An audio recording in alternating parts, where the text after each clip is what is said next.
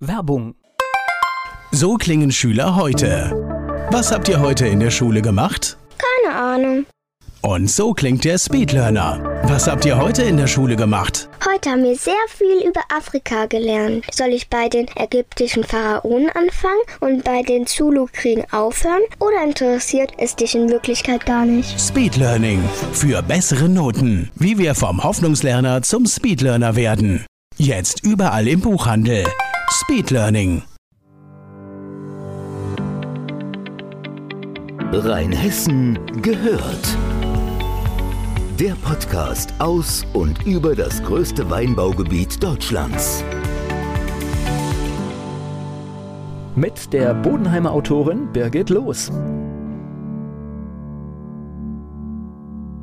Wer sie gar nicht kennt, sie schreiben Bücher und schon, schon einige Bücher, ne?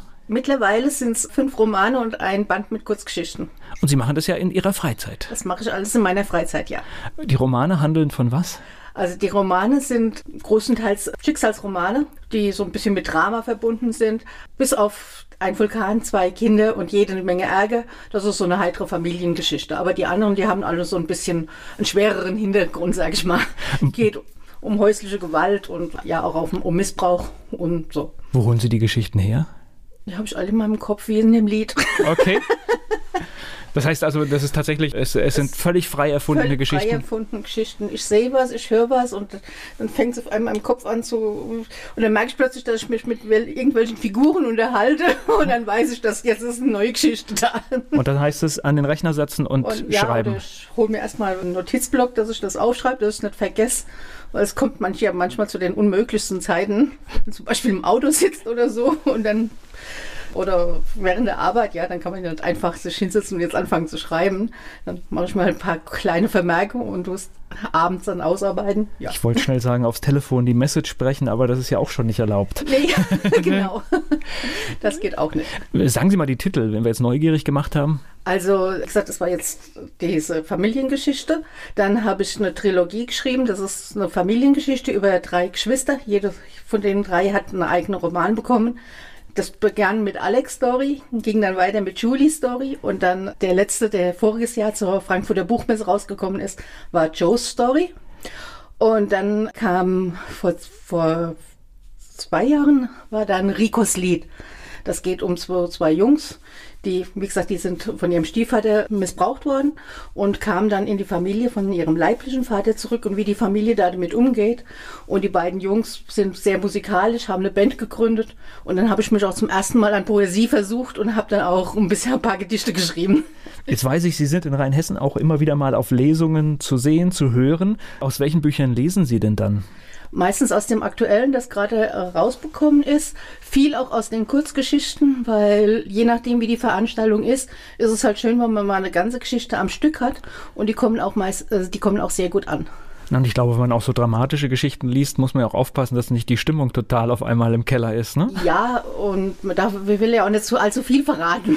Das gehört auch dazu. Ich, ich glaube, das ist bei Lesungen die hohe Kunst, dass man richtige Stellen findet, die spannend genug sind, aber natürlich, man soll ja, Ja. trotzdem das Buch kaufen. Genau, genau, das ist es. Und äh, Sie haben mir gerade im Vorgespräch noch von einem spannenden Projekt in Bodenheim erzählt. Ja, richtig. Also wir sind für hier im meine Schulkameradin, die Dagmar Weber und ich, wir machen immer am Nikolausmarkt in Bodenheim gemeinsam einen Stand, wo wir unsere Sachen verkaufen. Ist also meine Bücher, sie ihre Grafiken. Und dann kamen wir auf die Idee, eine Lesung für Kinder zu halten. Eine Weihnachtsgeschichte, wo sie die Bilder malt und wir, ich für die Kinder vorlese. Da kam dann der Kulturbeauftragte von Bodenheim, der Andreas Kappel, auf uns zu und fragte, ob wir das nicht auch mal für Erwachsene machen wollten. Und dann ist uns die Idee gekommen, dass wir die Historie von Bodenheim, die ja gerade mit der Hexenverfolgung sehr stark involviert ist, dass wir darüber was schreiben. Die Dagmar hat dann die Bilder bemalt, sind richtig tolle Bilder. Und ich habe mich um die Geschichte gekümmert. Wir haben mit dem Bodenheimer Heimatmuseum zusammengearbeitet, damit wir auch wirklich die Historie dann stimmt. Und haben das dann in dem Rahmen vom Kultur im Park im Bodenheim im Dolleskeller vorgetragen, die Geschichte, und die ist richtig gut angekommen. Ich bedauere es noch heute, dass wir keine Presse dazu bekommen konnten. Die haben das alles äh, ne- negiert. Aber die Leute waren alle sehr interessiert, haben zugehört. Ich habe nachher auch noch Anrufe bekommen, wo die gesagt bekommen haben, was für eine tolle Geschichte das wäre und wie, wie interessant es gewesen ist. Und mittlerweile bin ich so weit, dass ich mir überlegt habe, die Bürgermeister in den Umgebungen hier anzuschreiben und das denen halt auch mal vorzuschlagen, dass wir das da bei denen auch machen könnten. Und das ist ja echt auch eine, wer sich damit mal befasst hat, äh, in Bodenheim, die Hexenverbrennung, das ist ein Kapitel in der Geschichte, das ist nicht ohne, ne? Das ist ziemlich, sehr spannend gewesen. Also es kam ja, äh, für, für uns kam es dann raus, dass die, diese Verstrickungen, die zwischen dem Kurfürsten von Baden und dem Stift St. Alban, die waren also, wir haben dann festgestellt, dass es Verschwörungstheorien gibt, dass der Stift St. Alban versucht hat, über diese Hexenverbrennung die Macht über Bodenheim zu bekommen und den Kurfürsten und seine Leute da, seine Leibeigenen ein bisschen niederzuhalten. Denn die meisten der verbrannten Hexen und Hexer waren Leibeigene des Kurfürsten. Von St. Alban kamen nur so ein paar Hexen, die dann Kollateralschaden, sagen wir mal, waren. Also sind richtig tief eingetaucht. Wir sind richtig tief eingetaucht, ja, weil es, es, war auch spannend und es hat uns auch beiden Spaß gemacht. Wie gesagt, die Frau Weber hat dann auch die versucht, die ganze die Ortsstraßen und der Friedhof, so wie er damals war, so nachzuzeichnen. Also ich kann Ihnen nachher, ich habe ein paar Bilder dabei noch zeigen. Also es ist richtig toll geworden. Und so kann man Geschichte auch interessant und lebhaft ja, machen. Auf jeden Fall. Ja. Wer jetzt Interesse hat an Ihrer Arbeit, das heißt, man, man, man findet Sie, Sie haben einen Verlag? Ja, ich habe einen Verlag, ich bin beim Freien Verlag in äh, Framersheim. Da findet man meine Bücher. Die findet man allerdings auch über, kriegt man über Amazon. Man kann, kriegt sie in jeder Buchhandlung. Man muss einfach nur reingehen und zu verlangen, dann bekommt man sie auch.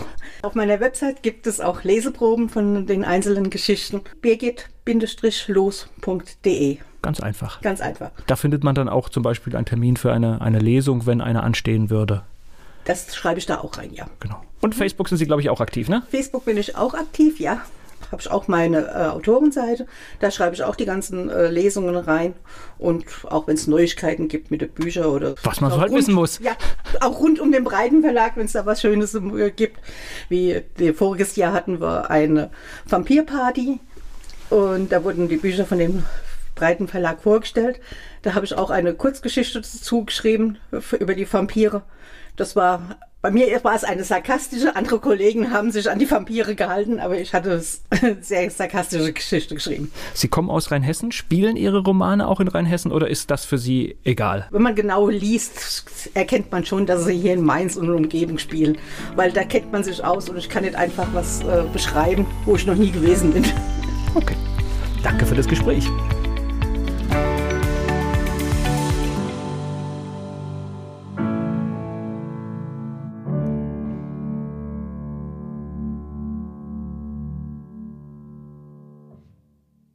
Werbung. Die kleine Eintagsfliege Bele wird eines Tages eingesaugt. Sie macht sich auf die Suche nach dem Ausgang und trifft dabei auf andere Lebewesen, die im Staubsaugerbeutel leben.